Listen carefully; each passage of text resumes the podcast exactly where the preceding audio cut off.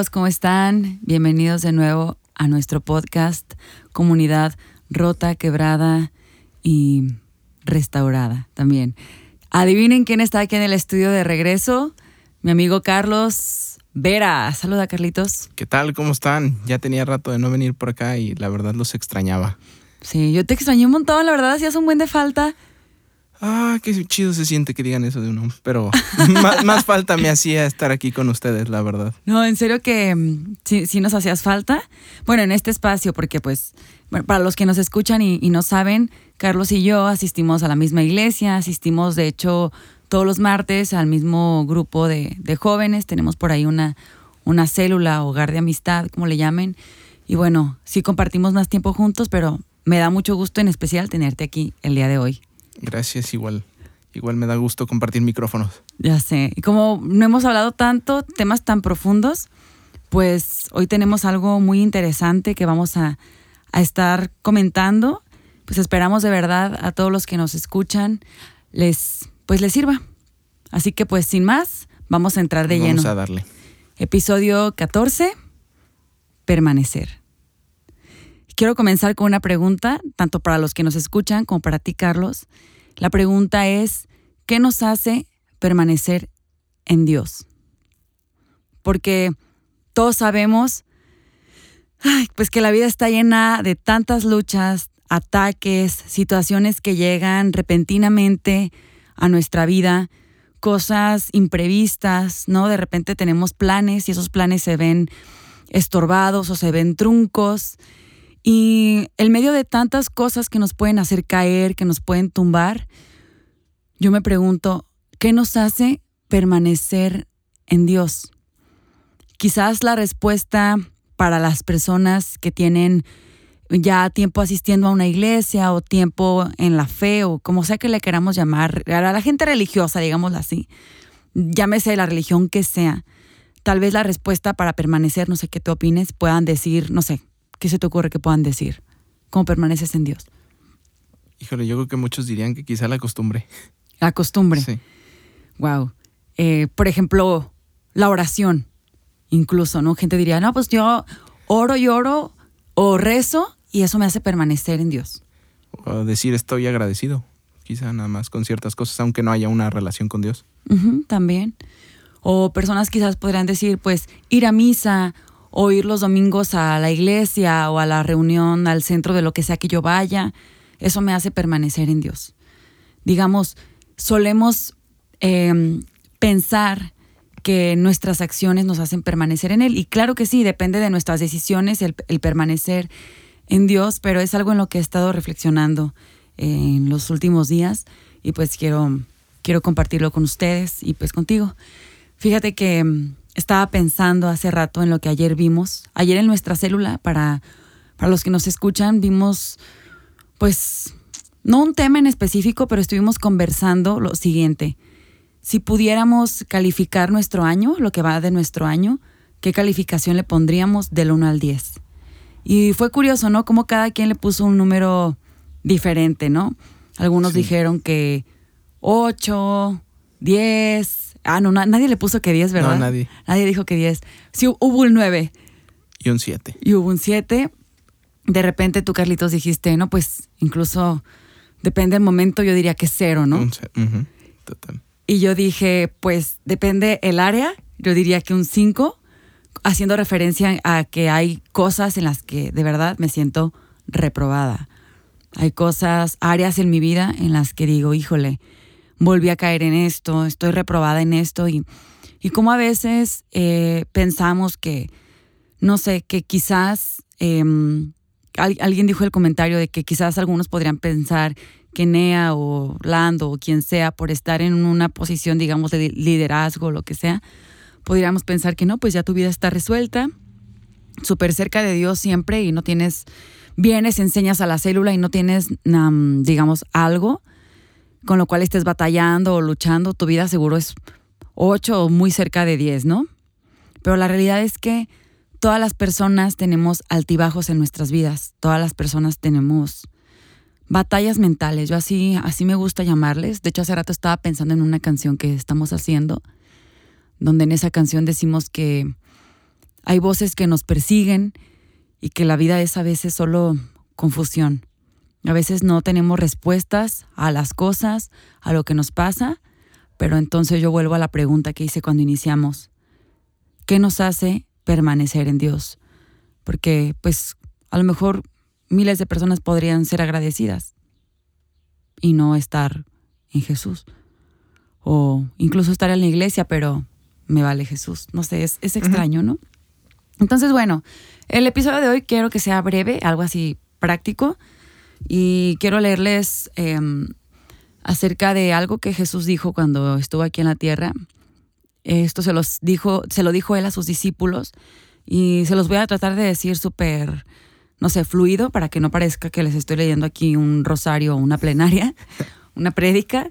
Pero básicamente, ay, perdón, le pegué el micrófono. Básicamente esto fue lo que Jesús dijo y creo que es una enseñanza súper importante para el día de hoy. Así que pongan atención.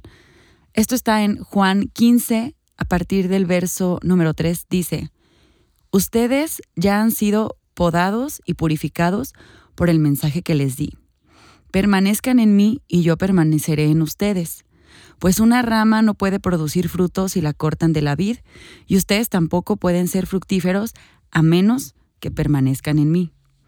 Ciertamente yo soy la vid, ustedes son las ramas.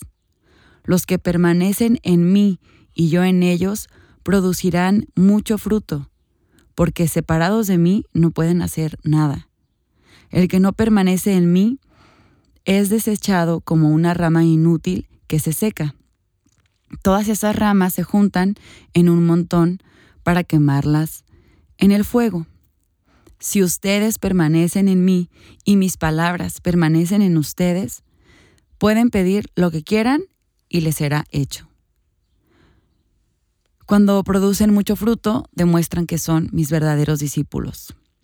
Y luego dice algo que se me hace súper bonito, dice, tienes hambre, si te antojó la fruta.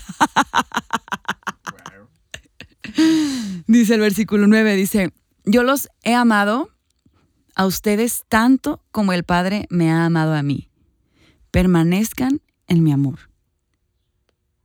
Dice, cuando obedecen mis mandamientos, permanecen en mi amor, así como yo obedezco los mandamientos de mi Padre. Yo permanezco en su amor. Y luego dice, y este es mi mandamiento, ámense unos a otros de la misma manera en que yo los he amado. No hay un amor más grande que el dar la vida por los amigos. Ustedes son mis amigos. Y luego hasta el final dice, ustedes no me eligieron a mí, yo los elegí a ustedes. Les encargué que vayan y produzcan frutos duraderos. Y de nuevo, este es mi mandato. Ámense unos a otros. Entonces, bueno, aquí Jesús dice muchísimas cosas, ¿no? Pero ¿hay algo que se te quede en específico de esto que acabo de leer acerca de permanecer? Pues yo creo que la, parte de separados de mí nada pueden hacer. Eso es lo que, lo que impacta. Es lo que llega al cora. Sí, sí, sí, sí, sí. Porque dice, yo soy la vid y, y, ustedes son ramas que producen frutos. Investigando poquito ahorita antes de comenzar, decíamos, ay, ¿qué es la vid? ¿Cómo lo puedo mm, decir bien?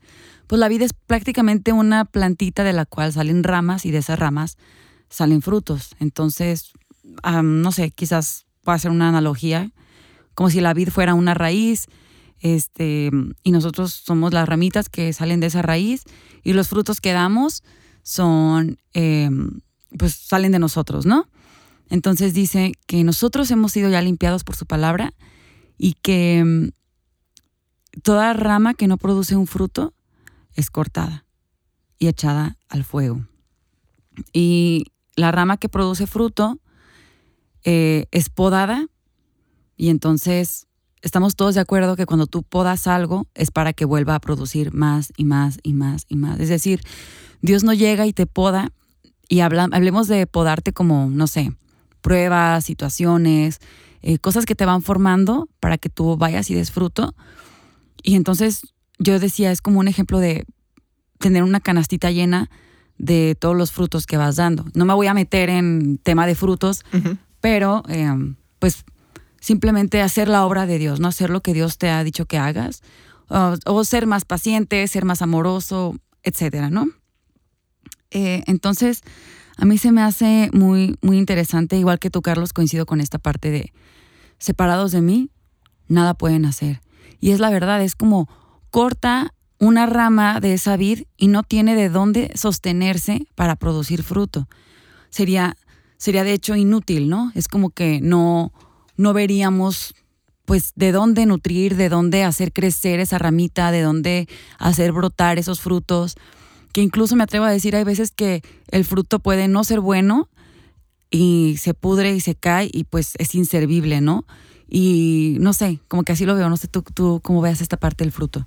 A mí se me hace bien chistoso que nosotros en, en general, bueno, el ser humano lo que tiende a hacer es como a no depender de nadie. Siempre quiere ser uno independiente y demostrar que uno puede totalmente solo hacer las cosas. Y como en el, en el reino de Dios es totalmente diferente, es una dependencia de Dios de 24/7. Digo, para empezar, nada más pensando que si uno no tuviera vida, pues no podría hacer absolutamente nada y la vida depende totalmente de él. Sí. Entonces es así como, digo, para mí es lo que más me impacta porque obviamente no puedes hacer nada si no tuvieras el toque de él. Exactamente, pues su esencia, ¿no? Tal cual. Y luego si seguimos leyendo, me, me gusta mucho que dice, o sea, está diciendo que permanezcan en mí y produzcan fruto y lo que sea, pero luego dice muy específico, permanezcan en mi amor. Ni siquiera dice permanezcan amándome, permanezcan sirviéndome, permanezcan yendo a misa, permanezcan yendo a la iglesia, permanezcan llenándose de actividades, permanezcan haciendo. No, no, no, no, no. Dice permanezcan en mi amor. Y esto es como que mm, la forma en que tú permaneces en su amor y empiezas a producir naturalmente todo lo demás. Pero entonces, ¿cómo, cómo permanecer en su amor? Es lo que dices, ¿cómo? ¿Cómo voy a permanecer en tu amor? Y aquí les quiero enseñar algo que yo aprendí hace dos semanas leyendo un libro. Fue algo que mm, impactó mi, mi, corazón y mi, mi mente. Y fue lo siguiente. Tú sabes, Carlos, y los que nos escuchan, pero tú que me puedes contestar y te puedo escuchar. Tú sabes que antes de Jesús morir tuvo una cena con los doce discípulos y Jesús les dijo, no, pues uno de ustedes, chavos, me va a traicionar, me va a dar la espalda y no sé qué. Y todos empiezan de, ah, no es posible, pero si yo que he estado contigo, ¿quién será? Y no sé qué. O sea, estaban preguntando, ¿quién será Jesús? No sé qué. Y sale uno y dice, ah, yo jamás, jamás te negaré y jamás, em, sí, jamás como que te daré la espalda, ¿no? Y este discípulo, ¿quién fue?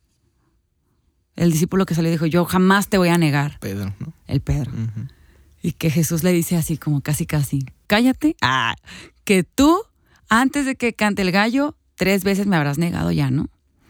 Entonces, y ahí mismo Jesús dice quién es el que lo va a, negar, o al que lo va más bien no a negar, el que lo va a entregar. Dice, pues es, Judas, ¿no? O sea, no dijo tal cual Judas, pero hizo referencia al lugar en el que él estaba, pues era él.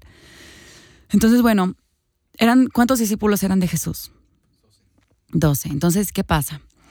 Jesús es arrestado, ya va a ser juzgado, lo que sea, y pasa lo que él dijo, que antes de cantar el gallo tres veces, Pedro ya lo había negado tres veces, ¿no? Entonces, em, no sabemos más, la Biblia no dice más de a dónde se fue Pedro. Yo me imagino, en mi mente que le gusta, no sé, hacerse historias, yo digo, no hombre, pues el Pedro, al momento que escuchó el gallo, yo creo que dijo, en la torre. Lo que Jesús dijo fue cierto, ya lo negué. Yo creo que se fue amargamente a llorar a su casa. Em, no, no sé qué tanto podía pasar por su mente. Imagino que estaba devastado. No sé, tú qué pienses. Yo imagino que estaba de wow, o sea, mi maestro, la persona con la que compartí tantas cosas, al que yo defendí, el que bla, bla, bla, lo negué. O sea, yo creo que sentía hasta vergüenza. No sé qué tanto pueda sentir culpa. Porque es muy curioso que las personas que veían a Pedro decían, hey, pues, ¿qué no él, er-, él también andaba con él? O sea, si véanlo, es súper parecido, cómo hablan. Yo creo que como hablaba, cómo estaba vestido, cómo se movía. Decían, claro que él estaba con Jesús, o sea, era evidente que Pedro era un discípulo. Y por el otro lado está Judas. ¿Qué, qué pasó con Judas? Pues se nos ahorca. El de plano dijo, Sí, no pues pudo. me mato. No pudo. pues me mato tal cual. O sea, no aguanto. No me imagino de verdad. Y en serio, que a veces hasta de broma decimos a la gente, oh, tú eres Judas, aléjate de mí, ¿no? Pero neta, ya, lo, ya analizándolo, no me atrevo ni a juzgarlo, porque miles de veces hemos sido Judas nosotros. ¿Cuántas veces negamos a Jesús en nuestra vida? Eh, a lo mejor no de palabra, pero sí de hechos. ¿No? Miles de veces lo hemos hecho. Y bueno, Judas de plano se murió. Se quita la vida. Y entonces los otros diez, ¿qué rollo? ¿Dónde estaban? Pasan estos sucesos. Jesús obviamente ya pues comienza el tiempo que carga la cruz, es azotado, es golpeado, es escupido, es todo lo que esto ya sabemos, ¿no? Y en ningún momento la Biblia dice, ah, iban sus diez discípulos atrás de él hacia la muerte. O había cinco de sus discípulos a su lado eh, diciéndole, Señor, aquí estoy contigo, o Maestro, aquí estoy contigo hasta el fin. Absolutamente nada dice eso la Biblia. O tú has leído que la Biblia diga que, ah, pues entre María, la madre de Jesús, y los demás en la multitud estaban sus discípulos. ¿Dice eso la Biblia? No, en realidad dice que todos se, se apartaron. Todos dijeron, bye, porque me va a tocar la misma, yo creo, ¿no? Está, está cañón. Sin embargo, la Biblia sí dice que ya Jesús crucificado y todo, el único discípulo que estaba ahí, junto con María, la madre de Jesús, era Juan. Era el único que estaba ahí. De los discípulos, digo, decimos que los doce discípulos, pero en realidad multitudes siguieron a Jesús, ¿no? Pues de toda esa gente y de los doce discípulos, únicamente Juan estuvo ahí. Entonces, aquí es donde yo aprendí lo de permanezcan en mi amor. Imagínate qué fue para Jesús en ese momento de muerte decir, wow, ahí está Juan. Y es interesante porque la Biblia hace referencia a Juan como el discípulo amado. Entonces, está curioso, dices, pues de todos, el único que estaba era Juan. Y eso no significa, obviamente, que los demás no eran discípulos amados, ¿no? Pero el que permaneció en Jesús era el discípulo que sabía que era amado. Y sabes, yo, pues, analizando todo esto, lo que pude entender es que no fue el amor de Juan hacia Jesús lo que hizo que Juan estuviera ahí hasta el último momento, hasta el último momento de la vida de, de Jesús. Al contrario, fue el amor de Jesús hacia Juan lo que hizo que Juan permaneciera. Entonces, la verdad me encantó aprender esto. Me encantó aprender que Juan entendía que no era por sus fuerzas, que no era por sus méritos, que no era por nada de eso, que él seguía a Jesús, sino que él dijo, wow, ha sido, es tal el amor de él hacia mí que yo voy a permanecer. Yo quiero permanecer en su amor y quiero estar con él pues hasta el último momento. Y no me imagino el dolor, o sea, imagínate la escena. O sea, imagínate haber vivido en la época donde Jesús caminó, no el poder haber estado al lado de él, el poder haber estado eh, compartiendo con él, no sé, tantísimos momentos, el haber comido con él y todo, el haber hecho tantos milagros, el haber visto a Jesús hacer tantas cosas, de verdad no, no logro entenderlo. Y hay una escena también en, en la última cena donde siempre, no sé si has visto el cuadro, que hay uno que está como recostado al lado de, de Jesús. Sí, sí, sí. Sí, lo has visto. Sí, ¿Has escuchado claro. algo acerca de esto, de que el que estaba recostado en Jesús? ¿O no has escuchado No, nada? en realidad no. Nomás he visto la pintura de ella. ¿Y ¿Quién, quién crees que era? Pues supongo que Juan. Era Juan. Incluso hay comentarios de, no, pues es que Juan bien egocéntrico y se quería acaparar a Jesús y no sé qué, pero en realidad Juan demostraba su amor a todos por igual. Juan, Jesús demostraba su amor a todos por igual. No era como que una diferencia, una preferencia o lo que sea. Sin embargo, Juan entendía tanto el amor de Jesús que era el que se atrevía a sentarse a la mesa al lado de él. Y no solamente sentarse al lado de él, sino recostarse, decir, me amas tanto que aquí a tu lado estoy seguro, aquí a tu lado estoy bien. Y de verdad que aprender esto que, que Juan estuvo ahí hasta el final, que permaneció en su amor, se me hace como, wow. Eh, no sé, no sé tú qué opinas de esto, si habías escuchado algo parecido. Pues no, pero en realidad me cuesta mucho trabajo como, como a veces hay gente que se le olvida que, que Jesús está ahí, ¿no? Y eso, como dices, como todos los, todos los demás apóstoles que se, que se regaron por todos lados, igual yo sé que lo amaron, pero algo en sus cabezas como que se rompió y dijeron, aquí nos van, nos van a matar y no vamos a poder hacer nada, en lugar de enfocarse en, en Jesús y Él puede hacer algo para que no nos pase algo, no sé. Exacto. Y eso se me hace bien fuerte.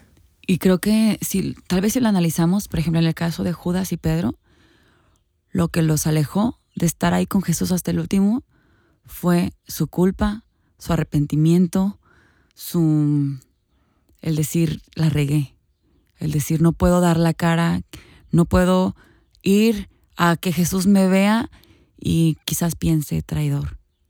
Cuando en realidad yo creo que Jesús, o sea, Jesús jamás hubiera pensado eso y cuántas veces no nos pasa eso a nosotros, ¿no? Nos alejamos porque la culpa y la vergüenza y el sentimiento de traición es más grande. Y en este caso también el sentimiento de juicio, de alguien más me va a juzgar. Em, ya ni siquiera digamos Jesús me va a juzgar, quizás sí, pero el decir, pues los que lo, quienes lo juzgaron a él, me van a juzgar también a mí. Aquí en la parte de, de Judas se me hace impresionante porque obviamente la, la, entrega de Jesús se tenía que hacer, pero ese no tenía que ser el, el, el final de Judas. O sea, él lo pudo haber entregado y arrepentido, y se pudo haber arrepentido igual que como pasó con Pedro. O sea, igual Pedro la pasó amarga, yo creo, porque saber que, que tú ibas a traicionar a, a tu Dios, a, a, quien estuviste siguiendo tanto tiempo, está súper fuerte. Pero, como te digo, con Judas pudo haber tenido otro destino, totalmente Así diferente. Así es. Incluso hasta como fue el destino del ladrón que murió al lado de Jesús, ¿no? Que, o sea, en, ese, en esos últimos momentos, o sea, como cada momento es crucial, o sea, sus últimos minutos de vida, Jesús le dijo, de cierto te digo que hoy estarás conmigo en el reino de los cielos. Y dices, no manches, o sea, para nadie hay condenación en realidad. Este amor y esta gracia es abierto para todo el mundo, independientemente de lo que hayas hecho. Este ladrón, quién sabe toda su vida cómo la vivió. Pero en el último minuto, él decidió creer a Jesús. Decidió, decidió creer. Así de sencillo. Se arrepintió y Jesús le, dio una promesa. Y yo digo, wow, no manches, o sea, qué increíble, ¿no? más, más adelante en lo que leíamos hace rato, pues decía, permanezcan, permanezcan en mi amor. Y luego el, el, mandamiento de, ámense unos a otros de la misma manera en que yo los he amado. Dice, este es el mandamiento que yo les doy. ¿Cuántas veces no pensamos que Jesús tiene la lista, no nada más de 10 mandamientos que hemos aprendido desde chiquitos? No esto, no lo otro, no bla, bla, bla. Jesús, el único mandamiento que nos da, ni siquiera empieza con la palabra no. Solamente nos dice, ámense los unos, ámense unos a los otros, así como yo los he, he amado. Y al final repite, este es mi mandato, ámense unos a otros. Entonces, de verdad que de todo este, de todo este capítulo, lo que puedo aprender acerca de cómo permanecer en Dios es el amarnos unos a otros. Ya ni siquiera tanto el no decir groserías, no mentir, no esto, sino el decir amar. Y amar de una forma genuina y real, porque sí o no, amar es de lo más difícil en el ser humano. Así hay un montón de complicaciones con eso. O sea, suena súper sencillo. Ajá, es Nada más ama y Suena lindo, ¿no? Como que pues ama y ya, y tú claro. De hecho, mi playera hoy está llena de corazones. Alguien me dijo, ¿qué onda? ¿Por qué te pusiste esa playera hoy? Y yo, ah, pues me vestí de amor. De broma, ¿no? Pero este, es como, realmente amar es de lo más difícil. Amar es súper difícil porque cuando uno ama, tiene que dar su vida. Así como Jesús lo hizo, ¿no? Hay una parte en, en Juan, un versículo que me gusta mucho, es quien, quien no ama no conoce a Dios. Y se me hace totalmente cierto. Exacto. O sea, para, para amar a las personas tienes que haber conocido primero a Jesús. O sea, es. No hay de otra. Sí, no, no, No, está tan fácil. no como- está tan fácil. Y de verdad que, bueno, uno dice, bueno, ¿y cómo voy a amar a, a los demás? Y hay tantas formas que yo podría decir de amar a los demás. El servicio creo que es una de las formas en que amamos a los demás. Y creo que es de las formas en que, pues, ver a Jesús en las personas y algo que un amigo dice que me encanta, dice, ser Jesús para las personas. Ser quien está ahí hasta el final, quien da la vida, quien sirve. A lo mejor se dice muy fácil, ¿no? Pero es complicado porque eso implica que tú renuncias a lo mejor a tus comodidades, a lo que tú quieres, y estás constantemente dando y perdonando y teniendo compasión y bla, bla, bla. Y es ama, ama. Y si te fijas, Jesús nos dio este mandamiento y ni siquiera nos dijo, ama a los que te aman. No nos dijo, ama si te hacen el bien. Ama si estás de acuerdo. Ama si no están peleados. O sea, dijo, ámense unos a otros. Hay una frase que dice por ahí que nadie puede dar lo que no tiene.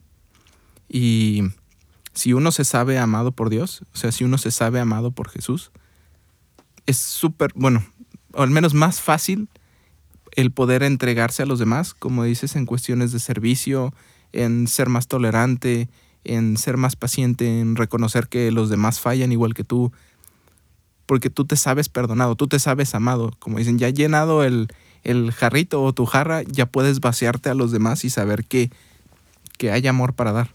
Así es. Y también súper importante, pues, en este tema de amar, amarnos los unos a los otros, obviamente es algo recíproco. O sea, es algo que, como que Jesús dice, que sea como algo recíproco siempre. Te amo, me amas y no te pido más, ni, te, ni me pides tú más, simplemente es algo que se da naturalmente. Pero creo que en, este, en esta simple enseñanza, Jesús nos dejó algo que es súper importante para la humanidad y es em, algo que ya hemos dicho algunas veces, pero tener relaciones buenas, relaciones sanas en casa, trabajo, la familia, porque cuántas veces no nos distanciamos del primo, de la tía, de la mamá, del papá. Pasan años y mm, ya ni sabes en, en dónde están o qué están haciendo. Y wow, cómo a veces nuestro corazón se endurece tanto para amar y para perdonar. Y como dice Jesús, pues permanece en mi amor. Si tú permaneces en mí, yo voy a permanecer en ti. Y la forma de permanecer es esta, amando, simplemente. Y esa es la invitación que yo les quiero hacer el día de hoy en este episodio. Que así como Juan entendía que era amado, quizás Juan tampoco fue un discípulo que defendió eh, su creencia en Jesús. Quizás él no fue y se puso enfrente y dijo, no, crucifíquenme a mí, no lo crucifiquen a él. O quizás cuando veía que lo golpeaban, no lo defendió. Quizás no hizo mucho más por él. Sin embargo, él decidió permanecer hasta el final porque él entendía que no había nada que iba a poder ser suficiente para que Jesús lo amara más. Y él sabía que el que él estuviera ahí para Jesús iba a ser como, wow, entendió el amor que yo tenía por él, ¿no? Y para finalizar este episodio, por ahí en Instagram, en, en la cuenta de Hechos Nuevos, mm, pusimos una pregunta, que esta pregunta y las respuestas de esta pregunta van a dar pie a otro episodio que vamos a lanzar próximamente. De hecho, va a ser una serie que hemos por ahí estado pensando y repensando en cómo la vamos a hacer, pero bueno, va a estar súper interesante. Y les voy a leer la pregunta y les voy a leer las respuestas y los nombres de las personas que respondieron. Eh, igual, pues para que nadie se sienta incómodo o expuesto o lo que sea, solamente voy a decir el nombre sin apellido ni nada. Pero bueno, súper rápido. Eh, la pregunta fue, ¿qué nos aleja de Dios? Entre las respuestas, por ahí, Oshralewi, no sé cómo se, no sé cómo se lea esto, pero dice, en mi caso personal, algunos comentarios hirientes de los mismos miembros de la iglesia. Esta persona dice que miembros de la iglesia y comentarios lo han alejado de Dios. Por ahí Kimberly nos dice que el pecado, Daniel nos dice que nosotros mismos, y pone como una cuestión, la religión y la impunidad dentro de la iglesia, como diciendo, eso nos, nos separa de Dios. Luis Islas, ay, perdón, dije el apellido. Dice, nuestros malos actos, nuestros errores nos alejan de Dios. Carlis nos dice, todo aquello que corrompe nuestra relación con Dios y nuestra falta de fe. Otro Daniel por ahí nos dice, la religión. Em, una persona, M. Nagabs, nos dice, las decepciones o caídas ante las expectativas de las situaciones de la vida. Alejo nos dice, nada puede alejarnos de Dios, pues su amor nos contiene. Vámonos. Esta es respuesta top. Ah. Hay unas muy profundas. Ya sé. Y luego dice, lo que sí pasa es que nuestro, nuestros errores nos pueden apartar de Él, ¿no? Bueno, pues básicamente esta era la, reflexión para hoy. Todas estas respuestas y la pregunta van a dar pie, como les decía, a otra serie. Pero queremos ser breves y nada más dejarlos con esta reflexión. Permanecer en Dios cómo permaneces, eh, sábete amado, siéntete amado, que ni la culpa ni la vergüenza te alejen y siempre recuerda que no hay nada que tú puedas hacer para que Dios te ame más o para que Dios te ame menos. Él, él te ama y está siempre ahí, eh, siempre está. Su presencia no se va, no se queda, siempre permanece, así que permanece tú en Él porque separado de Él, nada puedes hacer. Muchísimas gracias por haber estado con nosotros. Nos vemos en el siguiente episodio. Hasta luego. Bye.